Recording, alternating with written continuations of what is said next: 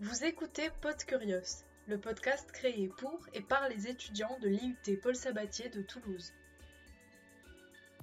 Vie étudiante, conseils, actus, récits et témoignages, bienvenue sur Pod Curios. Bonjour, c'est Lucie et dans l'épisode du jour, on va parler mémoire de stage. Euh, je sais que les stages approchent à grands pas pour les étudiants en deuxième année et en troisième année. Alors quoi de mieux que de vous donner quelques conseils qui, euh, au-delà de vous aider à avoir une bonne note, vous permettront de mieux comprendre les objectifs et les enjeux du mémoire, et peut-être que vous prendrez même du plaisir à le rédiger. Déjà, j'aimerais rappeler sa définition car on a souvent tendance à le confondre avec le rapport de stage. Le rapport de stage, c'est un document écrit qui va se concentrer sur le stage effectué. C'est un peu un retour d'expérience euh, synthétisé. Donc c'est là où vous allez y développer vos missions, vos impressions, alors que le mémoire, euh, il se concentre sur une thématique plus large. C'est vraiment une réflexion qui est organisée et rédigée à partir d'une problématique. Et cette problématique que vous avez choisie, elle se base sur vos connaissances et euh, vos expériences acquises durant le stage. En fait, il faut comprendre que le mémoire, c'est, on va dire, un travail de recherche scientifique, un travail de réflexion où votre expérience en stage, elle vient illustrer votre argumentation. Par exemple, mon sujet de mémoire en deuxième année, c'était le rôle de la newsletter dans la communication interne d'une TPE. Ça fait beaucoup de mots-clés. Et donc, euh, dans certaines sous-parties, j'illustrais le rôle fédérateur de la newsletter en faisant référence à des missions que j'avais réalisées durant le stage. En fait, voilà, notre expérience en stage, elle vient juste enrichir euh, notre argumentation, elle vient illustrer nos propos, mais elle s'accompagne aussi de sources scientifiques, de références bibliographiques qu'on a trouvées ailleurs. À présent, le premier conseil que j'aimerais vous donner, c'est d'être curieux et impliqué. Alors, bien sûr, vous allez être impliqué en effectuant vos missions, en tenant un jour un carnet de bord, mais ce que je veux dire par là, c'est que, euh, voilà, n'hésitez pas à poser des questions, non seulement à votre tuteur, parce qu'il est là pour ça tout au long du stage, il est là pour vous superviser et répondre à vos questions, mais aussi à d'autres membres de l'équipe. Ça va vous aider à avoir une meilleure compréhension et une meilleure connaissance de l'environnement dans lequel vous travaillez. Et donc en ayant plusieurs points de vue, en interrogeant des professionnels avec des expériences différentes, ça va vous donner des idées pour l'élaboration de votre sujet et de votre problématique.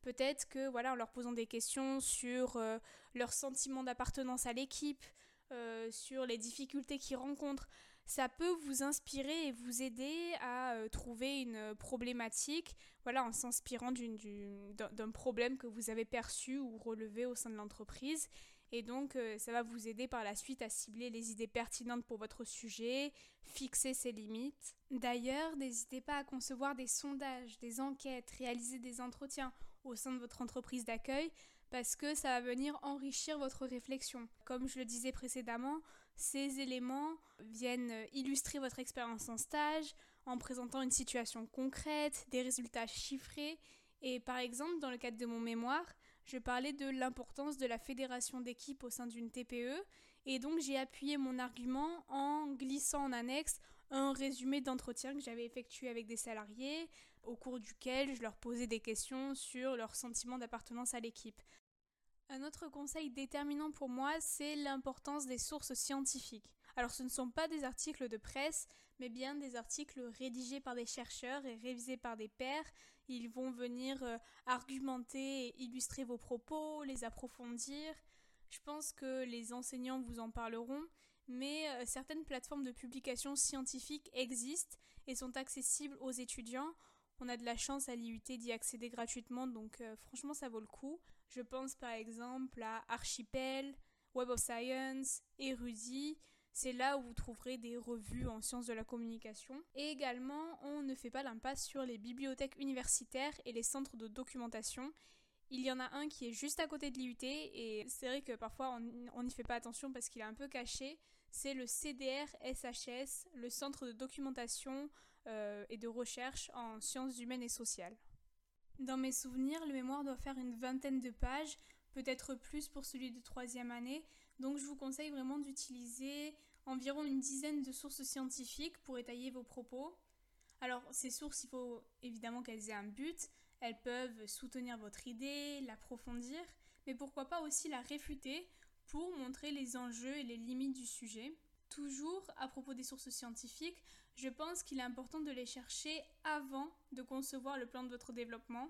Euh, je me souviens que beaucoup d'étudiants commettaient l'erreur de sélectionner des sources scientifiques à la fin de leur réflexion pour illustrer quelques propos par-ci par-là, mais justement la recherche des sources doit se faire en amont. En fait, il faut comprendre que ce sont les articles scientifiques que vous lisez qui vont vous aider à trouver des idées, à trouver des arguments auxquels vous n'auriez pas pensé, ce qui va contribuer à former un plan de mémoire cohérent. Enfin, mon dernier conseil peut vous aider à organiser vos idées. C'est vrai qu'après le travail de recherche d'arguments, de sources scientifiques, on a souvent plein d'idées dont on aimerait parler dans le mémoire, mais on ne sait pas trop comment les organiser et les hiérarchiser. Et euh, c'est une copine étudiante qui m'avait donné cette astuce, qui m'a servi, moi, pour concevoir mon plan de mémoire. Vous prenez une feuille que vous séparez en 9 cases, chaque case étant une sous-partie, et vous venez assembler dans une même case des idées similaires, des idées qui pourraient aller ensemble, euh, de façon à les regrouper euh, dans une même case et de former une sous-partie. Et euh, ça va vous permettre finalement de structurer, de hiérarchiser vos idées. Et puis le fait d'avoir toutes ces idées sur une même feuille, ça vous permet d'avoir une vue d'ensemble et donc de mieux percevoir le plan que vous êtes en train de construire. Alors bien sûr, euh, vous pouvez vous rendre compte aussi que 9 sous-parties c'est beaucoup trop, peut-être que 8 ou 7 ça suffit. D'ailleurs, plus vos idées seront détaillées, plus ce sera facile après pour la rédaction. Voilà, c'est la fin de ce podcast. Merci à vous de m'avoir écouté. J'espère que mes conseils pourront vous aider et vous guider euh, dans la réflexion et la rédaction de votre mémoire. Et on se retrouve bientôt pour un nouvel épisode.